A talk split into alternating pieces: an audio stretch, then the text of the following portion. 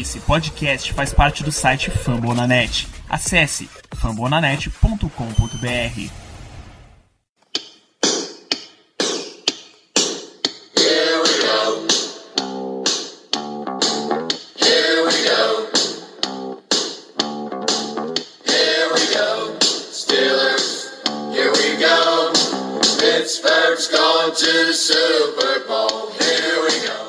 Muito bem, pessoal, estamos começando mais um Black Yellow Brasil podcast, episódio número 85 desse seu podcast falando sobre o Pittsburgh Steelers para todo o Brasil, diretamente em famonanet.com.br.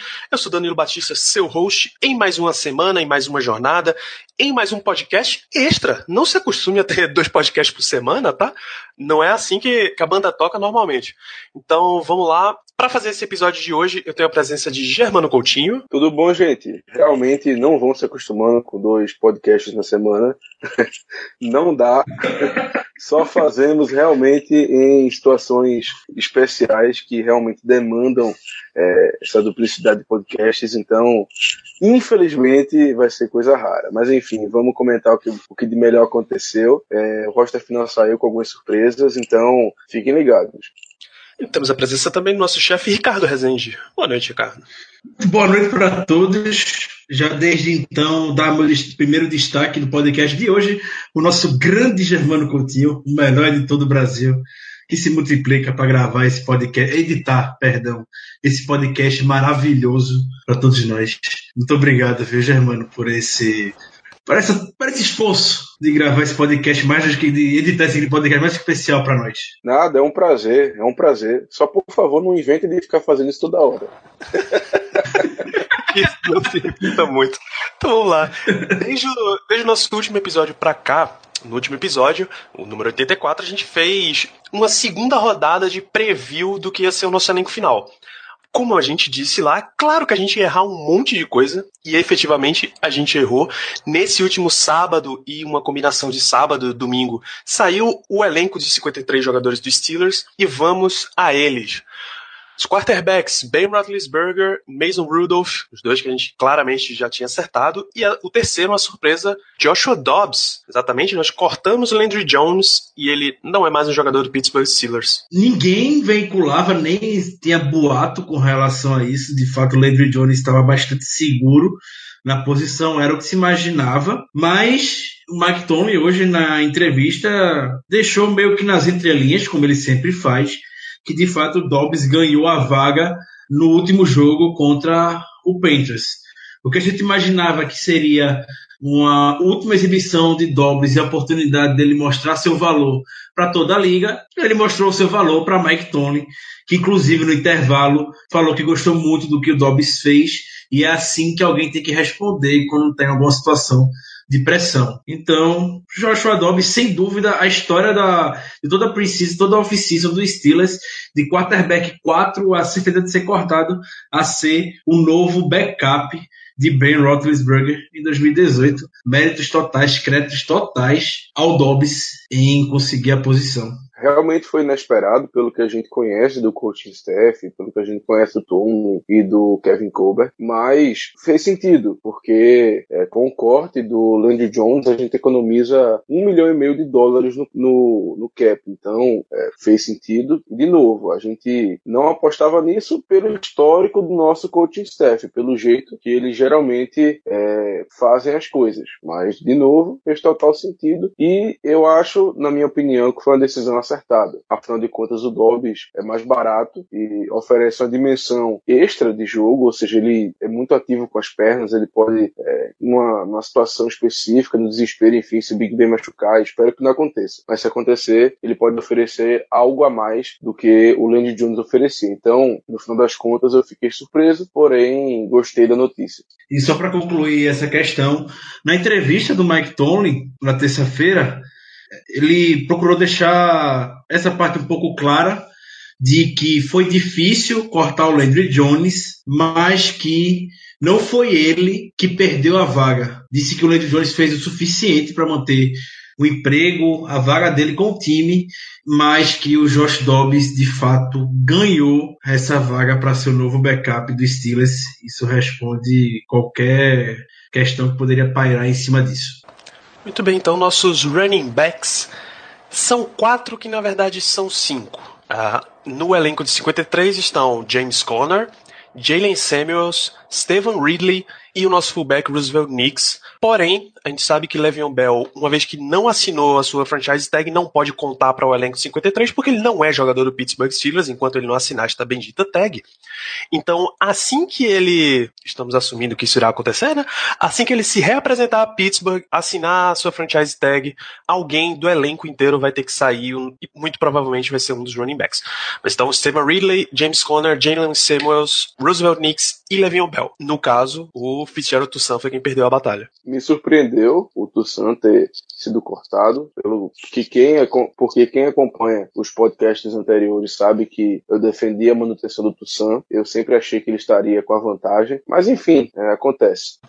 Maravilha. Wide receivers ficaram os seis que a gente comentou na semana passada, no último podcast. É o hábito de semana passada, gente. Ficaram os seis que a gente comentou no último podcast. Então, Antonio Brown, Juju Smith-Schuster, James Washington, Darius Hayward-Bay, Justin Hunter e o recém-chegado Ryan Switzer. Aí não tem mudança nenhuma. Tyrend também ficaram os três, os três patetas, Jesse James, Xavier Greenbow e Vince McDonald. Por falar nos três, como é que eles estão de saúde? Eu tô na entrevista dessa terça Falou que o Greenbow treinou com a equipe, já está se recuperando bem da cirurgia que teve que fazer na mão e o ligamento. E o Vince McDonald ele falou que incrivelmente vai voltar a treinar na quarta-feira, de forma parcial e que tem chances de jogar no domingo contra o Browns. Jesse James é, comentou que na sala dos TEs a tranquilidade impera, que estão muito tranquilos em jogar com apenas dois tight se for o caso, no domingo, porque foi assim que abriu a temporada de 2017. Eu fiquei surpreso que o Steelers não tenha feito nenhum move para essa posição nessa última semana para fechar o elenco. Foi uma das coisas que mais me surpreendeu. Estão confiando muito alto na saúde principalmente do Vince McDonald e do Grimble. O Grimble não é lá essas coisas, mas a gente sabe que uma vez que o Tomlin gosta de alguém, dificilmente essa pessoa é chutada. E falando em termos de titular, o Vince McDonald, né? Não tem preparação nenhuma com a equipe. Já tem um histórico de lesão e a gente não pode, infelizmente, contar tanto ou confiar tanto nele para a temporada regular. Enfim, o time parece estar bem tranquilo com isso. Vamos lá, a gente previa um grupo de oito offensive linemen e acabamos levando nove.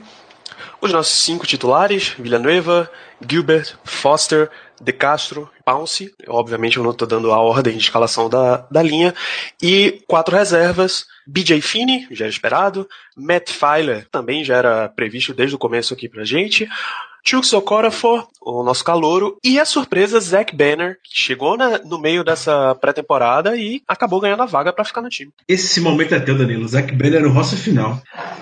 O, o, glorioso montanha de carne. Este homem de mais de 2 metros de altura e mais de 150 quilos. Cara, quando você tem um, um treino. Eu disse recentemente que eu queria que. Eu queria poder decifrar a forma de trabalho de Mike Munchak e replicar num robô, clonar este homem para que ele pudesse treinar a linha ofensiva de Pittsburgh eternamente. Então, ó, 2 metros e 6, 156 quilos, para ser mais exato. Quando você pega um projeto físico gigante desse e você dá na mão de um treinador que sabe o que tá fazendo, dá até arrepio de imaginar o que, é que ele pode fazer, cara. Fiquei muito, muito satisfeito mesmo de ter Zach Banner, 24 anos ainda, excelentes condições para Mike Munchak trabalhar. Espero que ele não precise entrar em campo nem tão cedo, mas que tá lá para ser trabalhado, tá. A gente contava que o Zach Banner, algum, Zach Banner não, perdão, eu contava que tivesse algum nome mais veterano, né? No meio de tantos cortes que tiveram por aí, alguém pudesse parar em Pittsburgh e foram atrás do Zach Banner. Surpreendeu bastante, como você disse, Danilo, bastante sólido. Então, do lado defensivo, seis jogadores na linha defensiva. Javon Hargrave, Stephen Tuitt, Cameron Hayward, os nossos teóricos titulares, Tyson Alualo, destaque desde o ano passado, L.T. Walton e Dan McCullers. Tinha alguém que tinha sobrado disso aqui? Não, né? São esses seis mesmo que a gente tinha previsto. São eles. É, fechou o grupo. É, a gente tinha falado na possibilidade de Lavon Hooks, mas acabou com os seis mais veteranos mesmo. Uh, nove linebackers foram levados. De outside linebacker, Oladeni, TJ Watt, Anthony Chiquilo e o Bud Dupree. Tá? Esses quatro. E para inside, Tyler Matakevich, o undrafted Matthew Thomas, John Bostic, LJ Fort e Vince Williams. Surpresas aqui, talvez o Matthew Thomas, apesar do desempenho que ele mostrou na partida 3 e 4, é sempre surpreendente você ver um undrafted free agent chegando ao elenco final. Né? No total, nove linebackers, sendo cinco é, de inside. Eu também tinha comentado nos podcasts anteriores que eu imaginava que talvez os cinco inside linebackers do time acabassem no roster final até por uma questão de da posição não ser muito forte, tirando o Vince Williams, então é, eles levassem todos para durante a temporada ver quem tem, é, quem, disse, quem vai melhor na posição de, de, de titular, ou então é, que eles façam uma rotação maior para, dependendo do momento e do aspecto do jogo, entrar quem melhor se adeque ao que o time precisa. Então, gostei de levarem os cinco, acho que foi uma escolha acertada. E quanto aos outside linebackers, a gente tem que fazer uma pequena, é, um pequeno adendo, né, Danilo? Pois é, rapaz. Depois, depois que eu mencionar os defensive backs, a gente volta para volta esse ponto que é essencial. Mantenham na cabeça, amigo ouvinte, são, tem nove linebackers aqui, tá? Vamos para os defensive backs, são dez no total. De cornerback, Cam Sutton, Joe Hayden, Corey Sensible acabou ficando no elenco final torci tanto para esse homem ser a nossa moeda de troca e não rolou. Art Burns e Mike Hilton, isso. Cinco cornerbacks. E de safety, Sean Davis, uh, Marcus Allen, calouro, conseguiu chegar ao elenco final. Terrell Edmonds, Jordan Dangerfield e Morgan Burnett ficaram 10. Entretanto, já nessa segunda-feira, o Steelers fez uma movimentação no elenco, colocou o nosso undrafted free agent, o Oladeni, outside linebacker, na injury reserve e trouxe para o lugar dele o safety Nat Burr, que é o safety barra jogador special teams. A função primária dele é jogar nos special teams. Ou seja, ficamos com três outside linebackers no elenco e 11 defensive backs. A volta do Nate Baird já era veiculada desde o sábado à noite. O insider que cobre o New York Giants já havia informado que ele voltaria para o time, que provavelmente alguém que ficou no roster final do Steelers iria para o Injury Reserve. Foi esperado domingo todo que essa notícia viesse sair, não saiu. Na segunda, o Steelers veio anunciar. Dentre os males, o menor que seja o Ola, porque existia uma expectativa que poderia ser ou o Vince McDonald titular, ou o Mike Hilton titular, ou o Morgan Burnett titular. Um desses três poderia estar, tá, ainda bem que foi o Ola. É, o Ola postou no Twitter que volta dentro de seis semanas. Lembrando que a NFL permite que dois jogadores que entraram no Jury Reserve saiam ao longo da temporada após oito semanas. A gente tem que ver muito como é que essa temporada vai se desenvolver, porque se vier mais gente se machucar e para botar no Jury Reserve, não acho que eles vão gastar uma volta com o Ola. Então já foi uma vitória para ele se manter no roster final e a gente ter ele de certeza para essa temporada já é, significa muito também e agora ver essa questão do Steelers levar apenas três outside linebackers a temporada regular. Outside linebacker é uma posição que a gente levou cinco na temporada passada, é uma posição que o Tony vem mudando um pouco nos últimos anos com relação ao uso, não estão tanto indo mais para o pass rush como era 10 anos atrás o Dick LeBeau. Hoje eles querem um pouco mais para cobertura. E eu acredito que para isso eles estão confiantes de que o Matthew Thomas possa fazer esse papel híbrido, tanto de inside linebacker quanto de outside linebacker. A gente viu snaps do Matthew Thomas ao longo da pré-temporada de outside linebacker e vimos esquemas também de formação onde um outside linebacker saía para o Matthew Thomas entrar na formação titular é algo para se observar no jogo já de domingo contra o Browns. Bom, e para encerrar aqui o elenco de 53, os três jogadores de Special Teams, Jordan Berry, Panther, acabou ganhando, ganhando a batalha. Inclusive, Matt Wiley, que era o concorrente dele, assinou para o elenco final do Minnesota Vikings. Tá? Chris Boswell nos kickers de contrato novo e o long snapper Cameron Kennedy está no Steelers desde o ano passado. Esses são os 53 e, obviamente, depois de montar os 53, cortar todos os outros jogadores do elenco de 90, os Steelers, todos os times têm direito a chamar 10 jogadores para o seu practice squad. No caso do Pittsburgh Steelers, esse ano tem uma exceção, eles têm o direito de levar 11 por um programa especial da NFL que traz um jogador de outros países, geralmente da Europa, e coloca eles para treinar junto com os times da NFL. Então, o Steelers teve direito de usar 91 jogadores no elenco e tem direito de manter esse jogador extra no practice squad. No nosso caso é o Tyrant Christian Scotland Williamson, que se eu não me engano é britânico. Isso, ele é britânico. É, jogava rugby, rugby union pelos Worcester Warriors, mas ele vai ficar no nosso elenco como Tyrande. Para a parte que interessa do Practice Squad, ficaram o outside linebacker Keon Adams, que a gente esperava que fosse ficar no elenco final, inclusive, o cornerback Brian Allen, os dois são segundanistas, tá? O running back Jarvion Franklin, o wide receiver Trey Griffey, o tight end Bucky Hodges, o defensive end Lavon Hooks, o outside linebacker Ferriton Huguenin, o wide receiver Tevin Jones, o center Patrick Morris e o guard RJ Prince. O Ola acabou indo para injury reserve, uh, Gerald Hawkins acabou indo para injury reserve lá atrás, Ryan Malek foi para injury reserve, Damon Peterson que era uma expectativa forte, foi para injury reserve e o Marcus Tucker também foi para injury reserve. Nenhum de...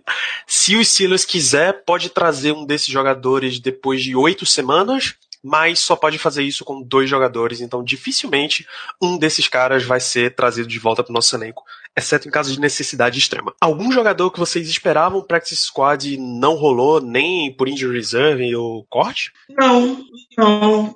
Falando bem a verdade, fiquei bem satisfeito com, com como o elenco foi montado. Apenas a surpresa realmente que já destacou bastante o corte do Landry Jones pelo Josh WCK. O Germano falou divinamente bem, não é que necessariamente seja algo que a gente tenha achado ruim ou injusto, e sim uma surpresa, porque a gente sabe como o Steelers opera. Com relação a nomes, a gente já havia comentado sobre o Quadri Henderson em semanas anteriores, que ele não mostrou muita coisa ou vontade, parece, para ficar, não aproveitou bem os retornos que ele poderia ter. E a escolha de draft, o Joshua Frazier, nem voltou para o practice squad, foi cortado de fato. Mas o Levon Hooks foi muito bem na primeira temporada e merecia essa vaga mesmo. Então vamos lá. A gente apresentou aqui o nosso elenco final de 53. Essa é a base dos jogadores que vão levar o nosso time durante a temporada. Então a gente pode apresentar aqui. Acho que dá para cada um levantar um ponto forte do nosso elenco. Uma, uma parte que você olha e diz: com isso daqui eu não tô preocupado. Começa com você, Germano. Rapaz, eu vou dizer a linha defensiva. Eu vou dizer a linha defensiva. Acho que é um, é um grupo muito forte tanto com os titulares que imagino eu que vão ser o Hayward, o Tuit e o Hargrave, porque, bom, o, tu, o, o Hayward dispensa comentários, né? Foi ao Pro temporada passada. O Tuit também é muito bom, tem lidado com algumas lesões chatinhas, mas a gente sabe do potencial dele, do que ele já é, fez dentro de campo. Então, assim, esses dois estão acima de qualquer de qualquer comentário, de qualquer é, de qualquer repreensão.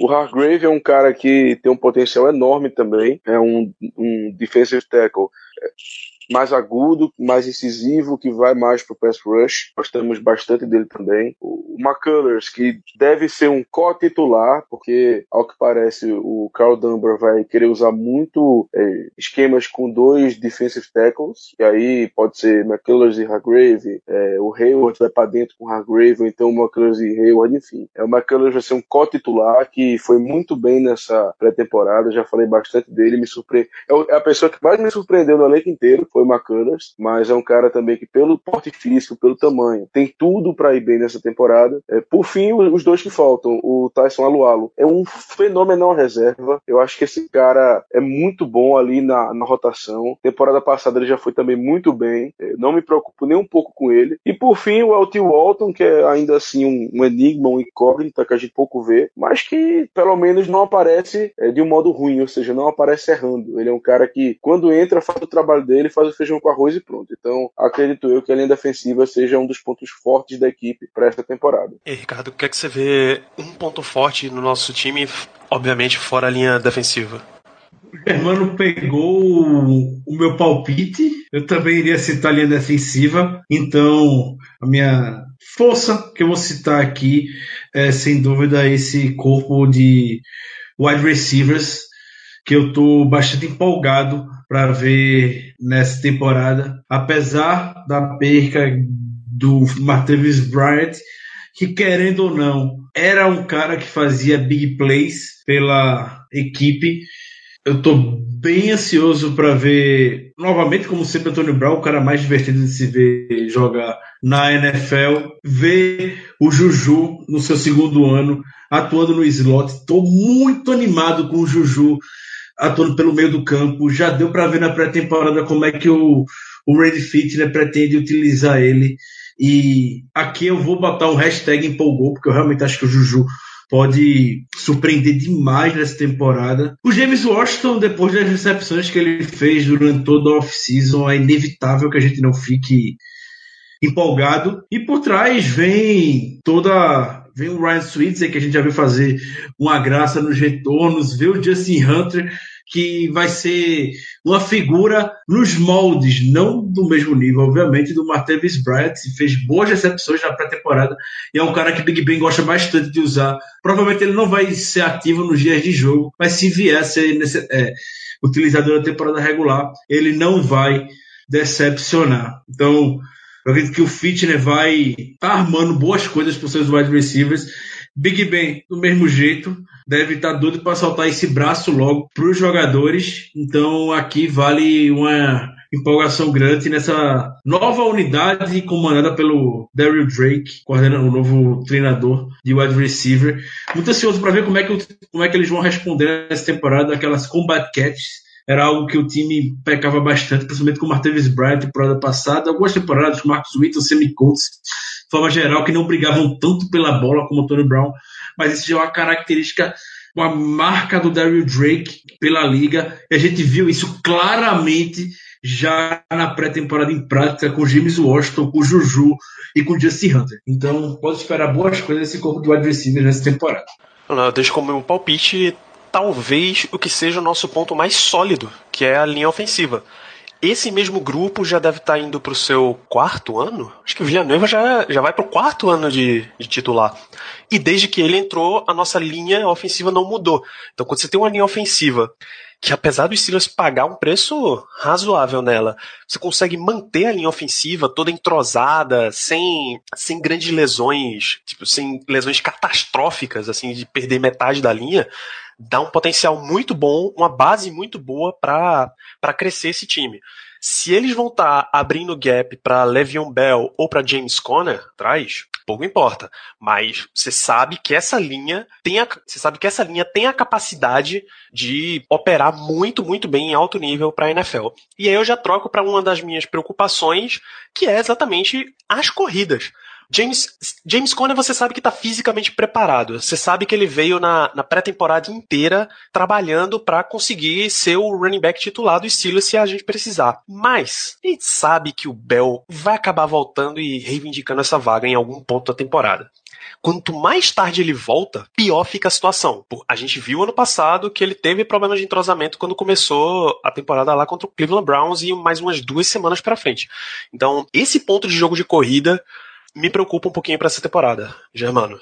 Um ponto de preocupação para mim, e eu, eu podia dizer uma coisa mais óbvia, mas eu vou para outro caminho. É, é o nosso grupo de safeties, e eu vou explicar o porquê. Não é nem que eu ache que os jogadores são ruins, mas temos o Sean Davis retornando, é, que já vem sendo titular há algum tempo, porém ele vai, ao que tudo indica, mudar de posição de strong safety para free safety, o que já me deixa um pouco receoso, pelo menos um pouco é, apreensivo quanto a isso. Temos também o, o recém-chegado Morgan Brunette, que deve ser o titular na posição de strong safety ao lado do Sean Davis, ou seja, é um cara que nos Packers ele jogou bem, é um safety, diria eu, que acima da média, mas ninguém sabe como é que ele veio para cá, né? Já tá também é, um pouco mais velho, então só realmente teremos uma ideia de como ele chegou, de como ele vai jogar quando a temporada regular começar começar realmente. Além disso, temos o Terrell Edmonds, a escolha de primeira rodada, que é, de quem a gente espera muita coisa, mas é, é rookie, né? Enfim, a gente também não sabe como é que ele vai lidar com isso. E depois desses três, simplesmente temos o Marcus Allen, que outro rookie de quinta rodada, um cara que é muito mais um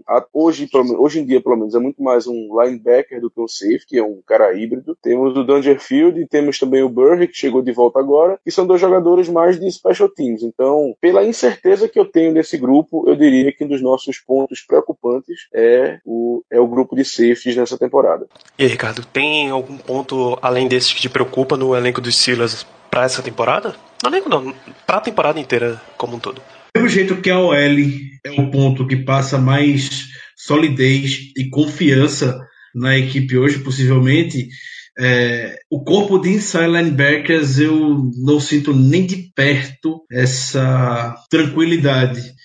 Ao longo toda a off-season, a gente já questionou muito Tony insistir no Telematakevich, mas a gente, eu particularmente, entendi, é uma tentativa, é uma aposta. A partir do momento que não deu certo na pré-temporada, teria que ter de fato alguma tomado alguma atitude dentro da posição. Não que eu ache que o John Boston que o Vice Williams vão fazer mal, que o Vice Williams para mim já está consolidado um linebacker muito sólido dentro da liga. O Boston que já tem experiência, mas ainda falta aquele cara X, podemos dizer, aquele cara que a gente pode ter ali no meio e ter a certeza de que tá tudo bem, que você vai ver o jogo com uma paz um pouco maior. Hoje a gente não tem isso. Eu também não acho que esse cara seria algum nome veterano do mercado que esteja disponível até agora, como Lawrence Timmons ou Navarro Bowman, nem de longe. Se você perguntar quem seria esse cara, só me vem na cabeça. O Ryan Chase, infelizmente a gente não vai contar com ele. É muito difícil a gente ter na liga hoje, na verdade, esse X, esse cara no meio da posição de linebacker. De toda maneira, pensei que iriam trazer alguém para dar um pouco, pelo menos, profundidade ao elenco desses cortes, decidiram não trazer ninguém. Vamos com esses nomes mesmo e seja o que Deus quiser. Muito bem, então, esse essa é mais ou menos uma ideia do que a gente está vendo do nosso elenco hoje. Claro que jogadores irão evoluir, jogadores irão regredir, infelizmente isso acontece em todos os elencos. Ô Danilo, deixa eu só fazer uma menção honrosa. Faça o favor. E também eu só queria deixar uma menção honrosa ao nosso saudável grupo de tarendes, que ninguém sabe o que vai ser, ninguém sabe se eles vão jogar, então assim, eu acho que se a gente vai falar em preocupação, é impossível não citar os três patetas, como eles foram carinhosamente apelidados aqui nesse podcast. Então fica aí a, a menção rosa aos Tyrants. Qualquer coisa tem o Boto Villanueva lá, tem o Zac Bender também, o TJ Watt. Tem, tem algum sistema de fantasy que eu tô jogando. Tô jogando no fantasy em três sistemas diferentes esse ano, que tá colocando o Jalen Simmons como Tyrande. Isso vai ser muito divertido esse ano, cara. Muito divertido. Então lá, essa é a base do elenco que vai disputar nossa temporada. Então vamos aos jogos. Seu calendário, depois que a gente já passou pelo 3-1 da pré-temporada, os nossos 16 jogos em 17 semanas. Vocês querem fazer um, um, grupo de 4 em 4 partidas? Vocês querem citar algum confronto específico? O que, é que vocês acham mais, mais legal fazer? 4 em 4. 4 em 4, né? Então vamos lá. Semana 1, já nesse domingo, de 9 de setembro, em Cleveland contra o Browns. Na semana 2, é outro domingo, recebendo o Kansas City Chiefs. A semana 3 é um Monday Night Football em Tampa contra o Tampa Bay Buccaneers. E a semana 4, dia 30, recebemos o Baltimore Ravens num Sunday Night Football, ou seja, já tem dois prime times seguidos logo no começo da nossa temporada. O que é que vocês acham que tá um começo interessante para os Steelers? Dois jogos já da, dentro da divisão das primeiras semanas. O importante de início, como se fez no calendário da NFL, é garantir essas vitórias na divisão. São dois. É o jogo contra o Browns abertura, o Ravens na semana 4. A gente vencendo esses dois jogos, pode certeza, a temporada já vai estar bem encaminhada. Esse início sempre preocupa um pouco pro Steelers porque é um time de muito mais de chegada do que um time que começa a temporada necessariamente bem. Então esse ano o time vai ter que começar muito mais ligado por conta disso. Garantir vitória contra o Browns e contra o Ravens em casa. Tem que aproveitar. O jogo contra o Buccaneers vai ser o quarterback reserva, ser o Fitzpatrick tem que aproveitar esse momento e vai enfrentar um Chiefs que nos últimos anos o Steelers vem tendo bastante sucesso com o Chiefs. Vamos ver como é que Patrick Mahomes vai se comportar no Heinz Field. Mahomes foi um dos nomes que o Steelers até mostrou um pouco de interesse no draft do ano passado. É, vai ser bem interessante. O Brett Mahomes mostrou um braço super potente durante a preseason. É, mas a gente vem mostrando nos últimos anos como jogar contra a Kansas City, então também não acho que teremos muito problema nesse jogo. Esse primeiro bloco da temporada, é, acredito eu que nos foi muito favorável. Acho que melhor, assim, melhor do que isso, apenas se enfrentássemos os Browns é, nessa primeira rodada lá no Heinz Field. Mas é, enfrentar Browns fora, enfrentar Chiefs em casa, Buccaneers fora com o quarterback reserva, feito Ricardo falou, e por fim Ravens em casa, é um, é um começo de temporada muito bom pra gente, porque nós temos a chance de, de começarmos 4-0. Buccaneers fora e, e, Chiefs em casa com o Mahomes, na, no, basicamente é, no segundo jogo como titular dele, é, são, são jogos que a gente tem que ganhar de qualquer modo. É necessário ganhar. É, então, assim, uma derrota é. Como é que eu posso dizer? É inaceitável. É, contra os Browns, fora de casa, na primeira rodada, ninguém sabe o que vai acontecer. E ninguém sabe, na verdade, como esse time dos Browns vai se comportar. Então, é, quanto a esse jogo, eu tô confiante, mas também é, diria que qualquer coisa pode acontecer. E, por fim, contra os Ravens em casa, tem que ser vitória. Tem que ser vitória porque é um jogo direto, é um confronto direto pela divisão. Então, é, tem que ser vitória. Depende de, de como seja, se vai ser por 10, 7 ou 3 pontos, a gente tem que ganhar. Tenha calma com o meu coração, viu?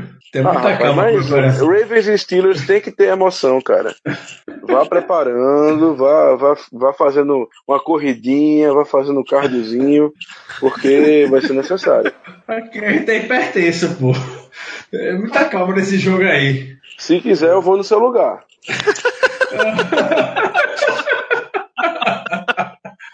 Obrigado, Germano. Tudo pela sua saúde, meu amigo. Tudo pela sua saúde.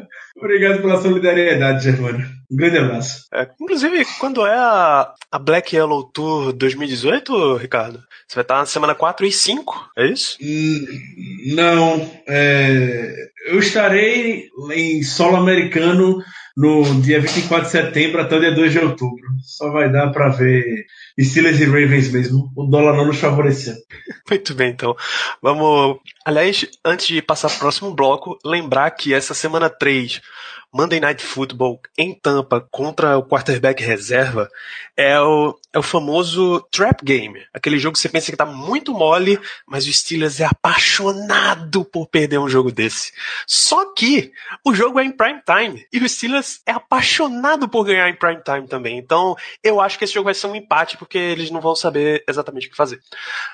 Vamos lá, segundo bloco de partidas dos Steelers, semana 5, recebendo o Atlanta Falcons, time de playoff da temporada passada. Semana 6, visitando o Bengals em Cincinnati. Semana 7 é bye week. Semana 8, a gente recebe o Cleveland Browns. E na semana 9, já visita o Baltimore Ravens. Ou seja, Visitamos Cincinnati, bye e vem mais dois jogos de divisão, um em casa e o pesadíssimo Baltimore Ravens fora. Cinco dos seis primeiros jogos de legenda da divisão serão até a metade da temporada. Até a metade da temporada a gente pode seguramente afirmar como é que vai ser a níveis de playoff para os Steelers mais do que nunca. Os Steelers têm a tabela, a primeira parte de tabela mais fácil da NFL, incrivelmente quando a gente olha a tabela, a gente não imagina isso, mas com base na performance dos adversários da temporada passada, obviamente a gente enfrentar o Cleveland Browns, que não teve nenhuma vitória duas vezes na primeira metade da temporada, ajuda bastante esse número, mas na prática vai ser assim. Então, Pittsburgh vai chegar lá para vai chegar em outubro, em novembro, na verdade, com a temporada desenhada. E trabalhar a segunda metade para aquilo. Isso é o time de chegada. Trabalhar para não cometer deslizes feito a temporada passada que poderia ter custado o nosso CD1 da AFC. Justamente, Ricardo, como você falou, é, nós teremos uma oportunidade muito grande, já que cinco dos nossos seis jogos de divisão vão ocorrer até a metade da temporada. Então, é, são jogos importantíssimos é possível que logo após a semana 9 a gente já saiba, é, já encaminhe, na verdade, é, o primeiro lugar na divisão. Então, isso seria fenomenal, porque aí na segunda metade a gente estaria brigando única e exclusivamente por é, uma, uma melhor colocação nos playoffs, se tudo der certo. Contra os Falcons no Heinz Field vai ser um jogo bem difícil. Os Falcons têm um time muito bom. E após isso, Bengals, Browns e Ravens, como vocês bem falaram. Então, é, se tudo der certo, a gente já encaminha o, o primeiro lugar na divisão, já encaminha a vaga nos playoffs. Agora, se o time não começar bem, e infelizmente isso tem sido, é, não diria rotineiro, mas tem sido mais comum do que a gente gostaria nos últimos anos, a gente pode acabar se complicando um pouco e tendo que recuperar já mais para o final da temporada. E também é, essa bye week na semana 7 é é foda porque, eu vou dizer porque é foda, porque a gente. É, não que isso seja positivo pro Steelers, porque o Steelers teve, quando sai de bye week nos últimos anos, não sai jogando bem, mas todos eles vão ter uma semana extra de preparação para enfrentar o Browns. Com todo respeito, como sempre, a franquia de Cleveland. Mas poderia ter uma semaninha extra para se preparar para pedreira que tá vindo para Baltimore, para Carolina, para Jacksonville, para Denver. Não pro Browns, pô. Aí essa semana, essa bye week não veio na boa hora pra gente esse ano, não. Lá então, dando sequência aqui à nossa temporada, na semana 10, depois, ou seja, no domingo a gente visita Baltimore. Na quinta-feira a gente recebe o Carolina Panthers, ou seja, semana curta para jogar um Thursday Night Football depois de Baltimore, é um, é um, ponto meio complicado. Na semana 11 a gente visita Jacksonville, lembrar que os dois jogos na temporada passada foram em Pittsburgh, a gente perdeu os dois. Na semana 12 a gente continua fora de casa, só que visitando Denver, jogar em Mile High, vocês sabem que é sempre, sempre diferenciado. E a semana 13 a gente recebe o Los Angeles Chargers no Heinz Field. Esse talvez é o trecho mais pesado de toda a temporada, né? Rapaz, eu observando o Shadow inteiro, assim, todos os jogos, eu não sei se é esse ou se é o próximo, mas com certeza vai ser um desafio e tanto, porque é como você falou, enfrentar os Panthers, mesmo que em casa, numa semana curta, não é uma tarefa das mais fáceis. E logo depois a gente enfrenta duas partidas fora de casa, contra os Jaguars, que nos venceram duas vezes na temporada passada, e também contra o Broncos, que lá no Mile High, como você bem falou, Danilo, é também muito complicado, é, vai, vai requerer muito do time. O time realmente vai ter que se superar. E depois disso tudo, a gente pega, em tese, um confronto mais leve leve, que é contra os Chargers no Heinz Field, para logo após a gente encarar os quatro últimos jogos, que aí, meu amigo, aí é tudo ou nada. E se tudo der certo, a gente decide a colocação no, nos playoffs, se vai ser primeira, segunda, terceira, quarta seed, enfim. Ou então vão ser jogos de jogos verdadeiramente de verdadeiramente de mata-mata. E infelizmente não quero ter um jogo de mata-mata contra os Patriots não.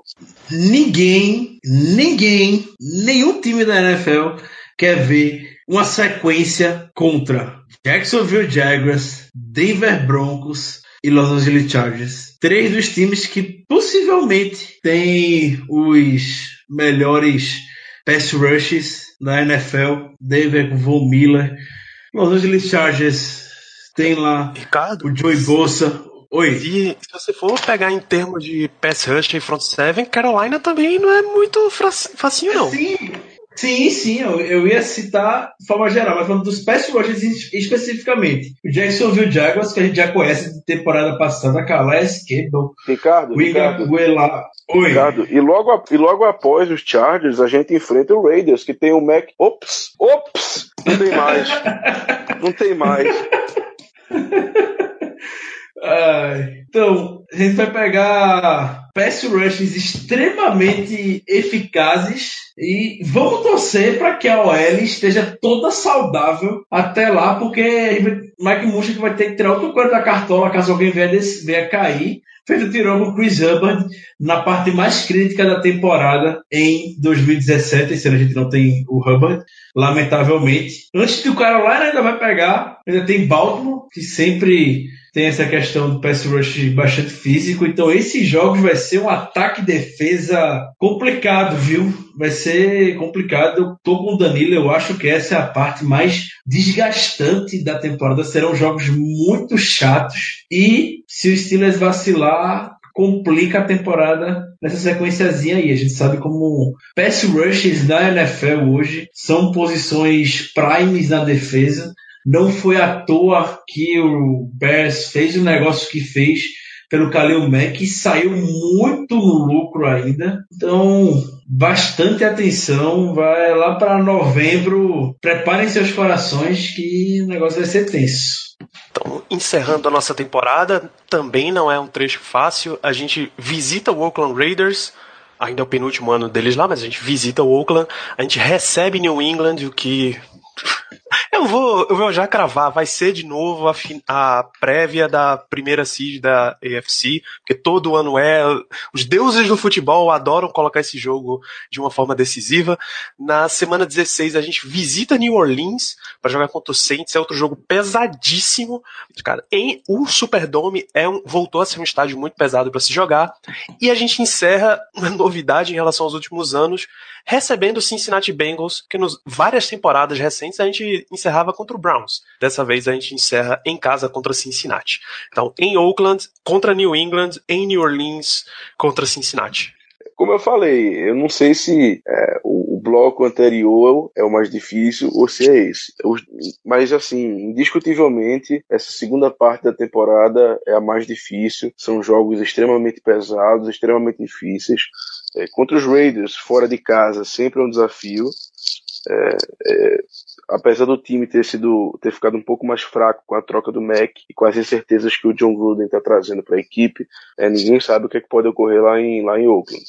É, contra os Patriots, não preciso é, tecer mais comentários, todos aqui presentes os que estão ouvindo sabem o quão difícil é, ainda mais para a gente, temos um histórico recente muito ruim contra os Patriots.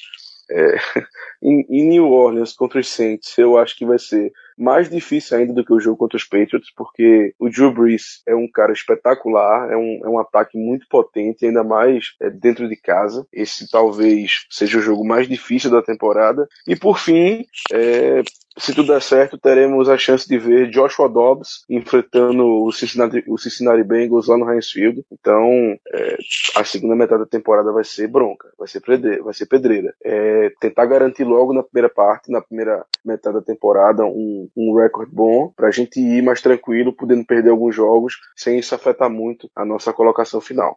O calendário do Steelers esse ano não foi muito favorável para enfrentar a AFC West e NFC South, que são times com cada uma delas tem pelo menos três equipes plenamente capazes de disputar vagas nos playoffs. Sempre respeitar os Saints, como o Germano falou. Enfrentar o Joe Breeze é sempre complicado.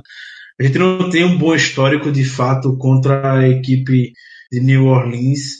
Eu, ao jogo anterior, de enfrentar Tom Brady, o Patriots, provavelmente vai ser o mesmo drama de 2017. Esse jogo tem contornos que podem decidir sim a temporada pra gente ou uma vaga nos playoffs. E decidiram botar um novo Browns no fim da temporada, o Bengals, no jogo festivo da, do Steelers para ter o nosso querido Josh Dobbs, se tudo der certo em campo. Não tem mais Landry Jones, então nada mais justo que mude também o adversário no último jogo da temporada. Essa segunda etapa complicada, o buraco está embaixo, é manter a confiança, né? É o que a gente pode fazer hoje. É isso, só para completar, todo ano sai aquela tabelinha de força do calendário e o Pittsburgh Steelers está empatado com a quarta campanha mais fácil. em termos de porcentagem de vitórias dos adversários na temporada anterior, o Steelers está empatado com o New York Jets, Jacksonville Jaguars e Denver Broncos. Foram 122 vitórias e 134 derrotas dos nossos adversários, o que dá um percentual de 47% de vitórias apenas. Mas quando você olha efetivamente as equipes, a organização do calendário, é, é quase impossível você dizer que é tão fácil saca? A primeira metade realmente tem mais jogos acessíveis, mas a segunda é horrível. Até porque, Danilo, a gente tá levando em consideração que são 32 derrotas do. Ou 32 não, são 16 derrotas dos Browns. Então, isso aí já leva isso. a conta lá para baixo. 32, né? São 32? É, o Browns conta duas vezes. Por quê? Duas? É o, bicho, é o somatório ah, é verdade, é. todas. O Browns a gente vai enfrentar duas vezes, então você tem que colocar. Ah, sim. sim, sim. Pronto, é isso mesmo, então. Sim. Então, pior ainda, são 32 derrotas que deixa a nossa, a nossa conta desse modo. Então, é levar isso em consideração, até porque esse stat aí, para mim, é, não condiz com a realidade. A gente tá vendo que vai ser um pouco complicado essa temporada. É, exatamente. A gente, a gente viu o Broncos, que não teve a temporada de fato boa em 2017 2017. Esse ano trouxe Casey Kino, pegou ótimos, ótimas peças no draft, então a gente não pode considerar a campanha do Denver Broncos em 2017 para esse ano. A gente está falando de um NFC South que levou três times para os playoffs e novamente, está falando do UFC West que tem três times com calibre de playoffs. Los Angeles Chargers, time bastante sólido, um time que pode ameaçar muito bem a AFC esse ano. O próprio Denver Broncos agora tem um quarterback pelo menos digno, lá com o Casey Kino. E o Kansas City Chiefs é um time que você nunca pode é, descartar, por mais que você tenha um quarterback, podemos dizer, calor, o Patrick Mahomes entrando esse ano na NFL, a gente não tem, não viu muito dele ainda, mas são duas divisões muito equilibradas, talvez as mais equilibradas de toda a liga. Ele está dentro também de uma divisão com a defesa de Baltimore, que sempre bota respeito à defesa do Ravens, não importa o momento da equipe. E o Browns, que vamos ver como é que vai sair depois de tanto investimento, depois de tanto reforço para esse time para 2018. Então, de fato, é, é uma estátua extremamente enganosa e que você não pode se acomodar em cima dela. Já que estamos nesse programa especial de preview, a gente tem participações especiais, convidados que mandaram um áudio para dar um, a opinião deles, a, o que é que eles acham que vai acontecer com a temporada dos Steelers. E a gente vai começar com ele que é da casa, ele já participou algumas vezes dos nossos programas. O Matheus Cavalcante, lá do podcast 45 Jardas, dá as impressões dele do que ele acha que vai acontecer. Então, galera, com o Steelers é aquela mesma coisa acho que dos últimos anos. É um dos grandes favoritos da Conferência Americana para ir longe, porque o time segue a mesma coisa. Beleza, a gente tem a questão de inside linebacker, que, enfim, sem o Shazier é outra coisa, é outro nível. É difícil achar um jogador na NFL que consiga substituir a produção dele, mas, enfim, a defesa tem suas questões também na secundária. A gente espera que a evolução de alguns de alguns meninos aí dê certo, né? O, o Art Bundes que impressionou na, nos treinos agora, na pré-temporada. Mas o time como um todo não tem grandes buracos. Mesmo você olhando, talvez, a fraqueza secundária, não tem ninguém ali que você, não, esse é dúvida, esse tá fora, esse é injogável. Não tem jogador nos Steelers. E por causa disso, principalmente considerando a Conferência Americana, que mais uma vez é o, o lado fraco da NFL, que você olha, você tem, você tem o Steelers, você tem o Patriots, que, no meu ver, no elenco, tem mais problemas, mais interrogações do que o Steelers, só que a gente sabe como é questão de técnico, questão de Tom Brady, questão de, enfim, é painho, né? O, o time que a gente sempre leva um, uma surrinha. Mas o restante da conferência é bem aberto, porque você olha todos os outros times e tem problemas maiores, tem questões maiores. Até times como o Chargers, por exemplo, que parece estar sempre muito inteiro, faz uns três anos que a gente fala que o Chargers está sempre muito inteiro e não chega lá. Então, a NFC Norte talvez seja melhor esse ano do que ano passado, porque eu acho que o Bengals tem uma defesa mais sólida, tentou consertar um pouquinho a linha ofensiva, então vamos ver aí o que, o que sai de lá, mas é o Bengals, ainda tem Marvin Lewis. O Browns obviamente melhorou muito, porque, enfim, 0-16 não tem como ficar pior, mas o time fez um esforço concentrado para não só ser razoável ou ruim, mas não impossivelmente ruim, mas para ser um time decente. Mas obviamente é muita mudança e, enfim, Rio Jackson ainda segue lá. Essa é outra questão. O Browns eu acho que tem um time bem talentoso, mas tecnicamente falando, é, falta técnico e falta, enfim, ver esse pessoal jogando junto, né? Só acredito nos Browns quando eles realmente começarem a ganhar alguns jogos. E o Ravens é o Ravens, é aquele time chato, aquele time que vai incomodar, segue com o Joe Flacco, mas a defesa segue forte e, e enfim, é, ao contrário dos outros dois rivais, é o mais bem treinado. Mas o Steelers é aquela coisa, qualquer coisa entre 11 e 13 vitórias não é surpresa nenhuma. É, a gente sabe que os Steelers talvez provavelmente perca algum jogo fácil em algum momento, que não deve perder. É, a situação do Le'Veon Bell, enfim, é a situação do Le'Veon Bell. Quando voltar, ele talvez demore um dois jogos para engrenar, mas quando começar a jogar, joga bem. E o James Conner, sinceramente, estou bem confiante que ele consiga produzir bem. É, teve um ano aí para se adaptar à liga, para treinar, para ficar um ano a mais longe do câncer, que eu acho que isso é uma coisa importante, que a doença tem um efeito no corpo muito pesado, então cada vez que você se distancia dela, acho que tem uma chance de recuperar a forma física adicional, principalmente saindo da faculdade, que na NFL é outra exigência. Então o Steelers é o Steelers. É, acho que a gente conseguindo chegar inteiro nos playoffs e chegar com a cabeça no lugar para não levar uma varrida do Jaguars daquele jeito que foi, com o ataque jogando muito contra a defesa final, mas a defesa entregando a paçoca. E, sei lá, tentar torcer para não ficar no caminho, para não pegar o Patriots fora de casa de novo. Né? Ou pegar o Patriots, ponto. Mas, enfim, é, o Steelers briga pela seed número 1 um da, da conferência e tem que não vacilar para conseguir isso, porque acho que é, é importantíssimo. Numa conferência que tem poucos times fortes, como é a conferência americana, você ter os jogos em casa nos playoffs conta muito mais. Porque na NFC é, enfim, todo mundo é bom. Sabe? Você jogar em casa é uma vantagem, é uma vantagem, mas não tão grande assim. Então, é essa é a expectativa. Pro Steelers é sempre, é sempre isso, enquanto o Big Ben estiver lá, enquanto o Mike Tomlin estiver lá, enquanto a gente tiver um elenco super sólido, é, o time vai seguir como os melhores da NFL. Nosso segundo convidado aqui no programa é o Felipe Lohance, ele que administrou o Twitter O Quarterback, mega popular aqui no Brasil. Ele também fala o que, é que ele está esperando dos Steelers para 2018. Pro bem e pro mal, o Steelers de 2018 é muito parecido com o de 2017. Não tem muito que melhorar para um time que conseguiu três vitórias na última temporada e as mudanças que o Mike Tomlin promoveu na equipe foram pontuais para tentar finalmente ultrapassar a barreira New England Patriots, ficar no topo da UFC e voltar para o Super Bowl. No ataque, para mim, as peças são as mesmas. Big Ben vai contar com Le'Veon Bell e Antonio Brown como suas principais referências e ainda conta com o Juju Smith-Schuster bem mais maduro. A grande diferença para mim é mais psicológica. É a presença do Randy Fitchner, novo coordenador ofensivo, que tem uma relação melhor com o Big Ben e pode trazer mais estabilidade emocional para o grupo. A questão contratual do Bell também é um negócio que para ficar de olho, porque se ele realmente demorar a se apresentar para o grupo, perder jogos e tudo mais, muda bastante o estilo de jogo corrido da equipe. Isso pode trazer mudanças para o ataque, mudanças que não vão ser muito boas. A defesa é o que teve mais mudanças, principalmente na secundária. Teve a saída de alguns veteranos que não rendiam tanto mais como William Gay, Mike Mitchell, Robert Golden. Eu ainda vejo ela bem problemática, mesmo com a chegada do, Morgan Burnett para ser o box safety do time, para se tornar o xerife do grupo. O Art Burns e o Sean Davis ainda não se tornaram aquilo que o time esperava, não são jogadores que rendem tanto, então pode ser que, se isso se manter, eles podem trazer um pouco de. pode jogar um pouco para baixo o grupo todo. O Joe Hayden é um jogador mais consistente, mas que mesmo assim não consegue elevar o nível pro aquele nível que ele teve nos Browns alguns anos, que foi pro Bowl e tudo.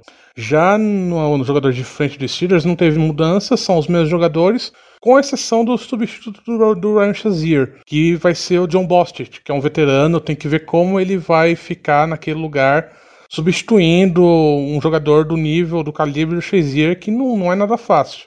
Apesar do, dos para mim, apesar dos outros times da FC North terem se reforçado, o Steelers ainda é o grande favorito para levar a divisão. Eu acho que ele vai ter um pouco mais de dificuldades, mas mesmo assim não, não deve encontrar um adversário muito forte entre dentro da divisão que possa realmente ameaçar. Isso se o time conseguir se manter saudável, etc, etc, etc. E então eu acho que ele vai chegar de uma forma tranquila nos playoffs. Aí lá que o bicho vai pegar, porque a gente tem que ver como o Steelers vai jogar contra, se você pegar um time contra um Jaguars, que eliminou ele no ano passado, ou mesmo o Patriots. Para mim, essa é a grande questão. Acho que, no mínimo, o time chega nos playoffs, division, ou talvez finais de conferência se tudo der certo, mas o time vai ter que mostrar um, uma evolução mental para não bater de frente para esses dois times e vou cair cedo nos playoffs que esse é um dos problemas que vem afetando o Mike Tomlin, que não consegue trazer o time de volta para a final desde o Super Bowl 43. Então, vamos ver o que vai acontecer. Valeu, pessoal. E completando aqui o trio de participações especiais, a gente recebeu a nossa amiga Nájela Freitas, lá do site NFL de Bolsa, que dá as expectativas dela, principalmente como torcedora dos Steelers, para o que vai acontecer em 2018. Olá pessoal, eu sou a Nájula, ou sou a Ana Freitas, eu faço parte da equipe da NFL de Bolsa, então eu peço que nos sigam em nossas redes sociais e confiram um pouquinho do nosso trabalho. Bem, me pediram para fazer uma previsão aí sobre o Pittsburgh Steelers para essa temporada. Eu acredito que não teremos dificuldades em nos manter na liderança da FC Norte e, quiçá, da Conferência Americana. Ofensivamente, seguimos forte com o trio BBB, ou até o momento dupla, né? O Big Ben é, apareceu aí no camp na sua melhor forma física que eu já vi aí nos últimos anos, né? Big Ben magrinho. E apesar de seus 36 anos, ele segue forte e acredito que terá números bem parecidos com a temporada anterior. Então ele é um líder de grande confiança e acredito que se manter saudável é, não teremos grandes problemas. É, já com relação à nossa fábrica de recebedores, eu nem dispenso comentários, né? Antônio Brown, que sem dúvida é uma das peças principais da nossa equipe. O Juju, que teve uma primeira temporada aí brilhante, com certeza vai ser muito acionado. E James Washington, né, que apareceu aí na pré-temporada com e nos surpreendeu com algumas jogadas aí e provavelmente promete aí alguma coisa. Uh, além da vinda do, do Ryan Schwitzer, né, que chegou para fechar de vez é, como retornador de punch e poupar um pouquinho do nosso querido Antônio Brown, né, que precisamos dele saudável. Com relação ao Le'Veon Bell, que não fechou um acordo de, de longo prazo, não apareceu do camp e ainda não apareceu para assinar, eu acredito que ele vai jogar, né? Ele, ele não vai deixar de ganhar 850 mil dólares por jogo. Mas é preocupante porque possivelmente ele vai demorar para engrenar, como foi na última temporada. Então já se espera que ele tenha aí um começo meio lento para desespero de muitos fantasy aí. É, mas a maior preocupação nossa, sem dúvida, é do lado defensivo. A perda do Shazier é irreparável e hoje, sem dúvida, a posição de inside linebacker é a que mais nos preocupa, né? Ficou um buraco ali. Ah, apesar de ter o Bostic e o Vince Williams, é evidente que o Shazier ele se triplica. Todo lugar que você olha tem Shazier e, e é um, uma perda irreparável, né? A secundária deu uma melhorada, né? É, foi retirada ali algumas laranjas podres. Burns ainda é inconstante, né? Mas a gente ainda tem esperança na evolução do jogador. O Haden é, me passa uma segurança. Ele é uma peça bem sólida e acredito que fará bastante diferença. O Burnett foi uma, um acréscimo importante para a equipe e o Davis ainda é bem consistente e a gente fica de olho nele para ver se evolui um pouquinho mais. É, mas olhando, teoricamente, a gente vê que tem uma reconstrução do lado defensivo, que tem uma evolução importante, e acredito que Steelers vem forte para essa temporada, com grandes chances de ganhar o Super Bowl, né? A gente sempre vem forte. E acredito que 11-5 eu daria para essa temporada. A gente não tem um calendário tão fácil, temos alguns jogos difíceis pela frente, mas eu acredito que Steelers vai longe. Acredito. Então, que venha o Super Bowl. Obrigada por, pela participação nesse podcast que eu adoro, né? O meu podcast favorito. E é isso. Um beijo e sigam NFL de Bolsa.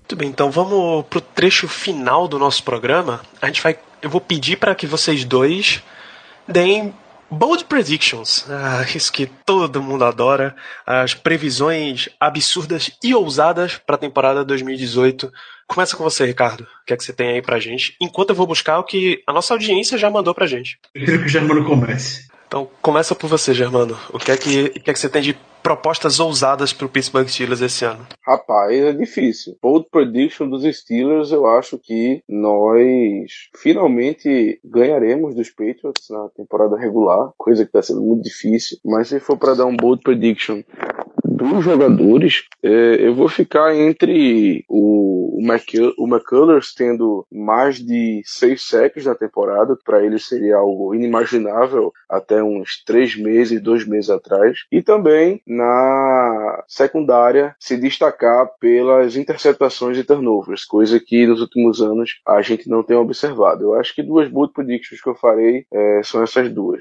Tenho grandes bold predictions. Essa aqui pode anotar. Para mim, esse ano, Antonio Brown quebra o recorde de recepções para touchdown do Randy Moss, 2007. Ah, boldíssima. Gosto muito. Antônio Brown, Antônio Brown sai com 24 touchdowns nessa temporada. Nossa senhora, ele... Ricardo. Eu, é, essa aí eu, eu espero do fundo do meu coração que você acerte. Mas essa aí é bold até dizer basta. E para isso a gente vai precisar que o Big Ben lance muitos touchdowns. Então, pela primeira vez na carreira, eu acredito que o Big Ben vai lançar para mais de 40 touchdowns em um ano. Ele lançou nunca, nunca na carreira dele lançou mais do que 30. Não lançou, perdão, lançou em 2007. Perdão, ele lançou 32 touchdowns em 2007 e 32 em 2014. Então, esse ano ele vai lançar pelo menos 40 touchdowns pela primeira vez na sua carreira. Rapaz, ousadíssima. Eu perdi até a minha referência aqui. Inclusive porque Antonio Brown bateria o recorde de touchdowns num ano em que a gente, pelo menos nos últimos anos, assim, acho que desde a ascensão do Brown, a gente tem o nosso melhor corpo de. Desculpa. É, desde a ascensão do Brown, a gente tem o nosso melhor corpo de recebedores. Teoricamente, isso distribuiria melhor a bola, mas eu acredito piamente na sua previsão, Ricardo. Então, vamos para as previsões de nossos ouvintes. O Luiz Rein 199, o LH Watt, belo, belo nome de Twitter, rapaz, diz que Terrell Edmonds vai ter 10 interceptações. Se ele tiver isso, pode marcar como calor defensivo do ano. Inclusive, joga candidato a jogador defensivo do ano, porque 10 interceptação é muita coisa. O amo desse podcast. É, clubismo ligado é o podcast mais clubista do Brasil, não é à toa. O clubismo nosso... exacerbado. Exato. Nosso colunista José Santos diz que Matthew Thomas será titular até o final dessa temporada. A Camila Torreão, lá do Lambo Leapers podcast, diz que Le'Veon Bell vai ser trocado, e essa é a bold prediction dela. O Felipe Amorim coloca três previsões, na verdade. Um breakout year de Art Burns, jogador ofensivo do ano Antonio Brown e Stephen Tuitt com dois dígitos de sex. Bem ousado. O Vitorian Lopes. Boas apostas. Boas apostas do rapaz, do Felipe. Muito boas. Gostei. O Vitorian Lopes diz que James Washington vai fazer mais jardas do que qualquer outro wide receiver 2 da AFC Norte. E eu não sei se isso é tão ousado rapaz, assim. Rapaz, essa aí eu não acho que é uma tão bold, não, viu? Essa aí eu não sei, não. Mas é a, a Só opinião. Só falta saber do Browns, né? Quem vai ser o, o, o wide receiver 2. Mas eu acho que dos Bengals e dos Ravens ele acerta. Pois é, o José Ortiz diz que o TJ Watts vai ser líder em sacks da NFL. O Léo James Washington, calor ofensivo do ano. Ma Fernando Magalhães, que o, o, nosso Watt vai ser o jogador defensivo do ano também. O pessoal do Lambeau Leapers disse que a gente vai perder a previsão pro Browns. Essa previsão está. Você pode cortar da edição, já, mano. Mentira, você não vai cortar, não. Aqui aceitamos apenas clubismo. O Léo Badalotti, o ataque vai finalmente funcionar. Sabe o que foi isso, Danilo? Ah. Sabe o que foi isso? Diga. Recalque. Recalque. Diga, Tino. Recalque. Ah, o Léo Badalotti diz que o ataque vai funcionar finalmente como se espera. E a previsão dele é que a gente vai ter a maior média de pontos por jogo de toda a NFL. Boa. Boa palpite. E por fim, o JH, porque se, se você não tem o seu nome no Twitter, amigão, fica difícil da gente saber quem é você. James Conner será titular do Pittsburgh Steelers até a semana 8, superando o Le'Veon Bell, que já vai estar no nosso elenco. Eita. Essa vai ser intensa. Mandaram então, um agora, agora há pouco. Diga. Vou citar do nosso amigo X, grande X. Grande abraço para você, X. É, ele acha que o Jesse James vai ter mais jardas que o Tyler Eifert, do Bengals. Rapaz, o, Tyler, o, o Eifert é de vidro também, né? Então, se o Eifert se machucar, é possível. o porém é um Tyrande 2, né? O Jesse James, no caso.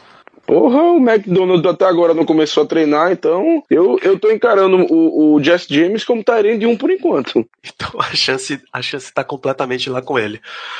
Vamos encerrar o programa. Considerações finais. Germano Coutinho. É, mande energia. Aproveite e mande energias positivas para a temporada vindoura, Germano. Nossa senhora, temporada vindoura. Ah, esse seu, esse seu palavreado tá muito rebuscado para mim. Mas enfim, é, vai começar a temporada. É, a nossa, os nosso, a nossa Shadow, ou seja, os nossos jogos, como a gente bem falou, não é muito fácil. É, vamos ter desafios bem interessantes aí no decorrer do, dos próximos meses. Então, minhas considerações finais vão apenas para um palpite. Eu acho que nós vamos acabar a temporada entre 11-5 e 12-4. Não, não, não arrisco nada além disso, porque, como eu falei, os jogos são, vão ser bem difíceis, os adversários, é, especialmente na segunda parte serão bem desafiadores, serão é, verdadeiros, verdadeiras pedreiras no nosso caminho. Então eu vou ficar nessa de 11-5 a 12-4. Muito bom. Ricardo Rezende, mande palavras positivas para os nossos ouvintes, já que a gente vai começar mais um ano do, de Pittsburgh Steelers. Como falei no episódio anterior, bastante animado com essa temporada, com a nossa cobertura aqui. Vamos prometer trazer mais novidades para todos vocês. É, convidar novamente, reforçar, na verdade, o convite para que acompanhem os jogos conosco, continuem interagindo bastante conosco. É isso que a gente gosta lá pelo Twitter e aqui no podcast, assim como o Germano, o meu palpite para a temporada fica no mesmo estilo, 11-5 a 12-4. É, mais do que 12-4, se for repetir uma 13-3 do ano passado, eu ficaria extremamente surpreso. Muito bem, se. Oi, você ia terminar ainda, desculpa. Eu só ia mandar o bom e velho grande abraço para todos. Muito bem, grande abraço para todos. É, se você, amigo ouvinte, tá, tá esperando, tá estranhando ouvir esse programa e a gente não falou nada de Steelers e Browns que vai rolar nesse domingo, você volta um episódio porque o pre nosso preview está lá. A gente fez um pós-jogo contra Panthers, é, os previews de elenco final e uma previsão para o próximo jogo contra o Cleveland Browns, participação do pessoal do Dog Pound Brasil, então recomendo fortemente que se você ainda não ouviu, volta lá no episódio 84 e ouça. Se você já ouviu e já chegou até o final desse podcast, fica os grandiosos recados de sempre. Segue lá no Black Yellow BR no Instagram, no Twitter e no Facebook, arroba Black Yellow BR. Vai lá no iTunes, deixa cinco estrelas, a sua recomendação, o seu grande abraço para essa equipe que faz o, o podcast semanalmente para você, porque é assim que a gente chega para mais e mais ouvintes, amigos fãs de esporte e torcedores do Pittsburgh Steelers. O nosso próximo jogo é nesse domingo. Você pode acompanhar o pré-jogo e todo o nosso conteúdo gerado pelo, sobre o Pittsburgh Steelers em famonanet.com.br barra Black Yellow Brasil. Nos vemos na próxima semana, já comentando a temporada regular que finalmente começou. Você pode assistir, não vai ter transmissão da ESPN, mas você pode ver o jogo no NFL Game Pass, que tem novidade saída nessa semana. Você pode assinar através da Vivo, tá? Tá circulando amplamente pela internet qual é o plano para você assinar, mas em resumo, clientes vivos só precisam pagar 30 reais por mês e conseguem ter o Game Pass completo até o draft do ano que vem com o NFL Network, Red Zone, todo o conteúdo. Então, assina o NFL Game Pass. É uma forma maravilhosa de assistir os jogos e vai ter transmissão em português lá dentro do Game Pass também. Ficamos aqui, ficamos por aqui. Voltamos na próxima semana. Um grande abraço a todos vocês.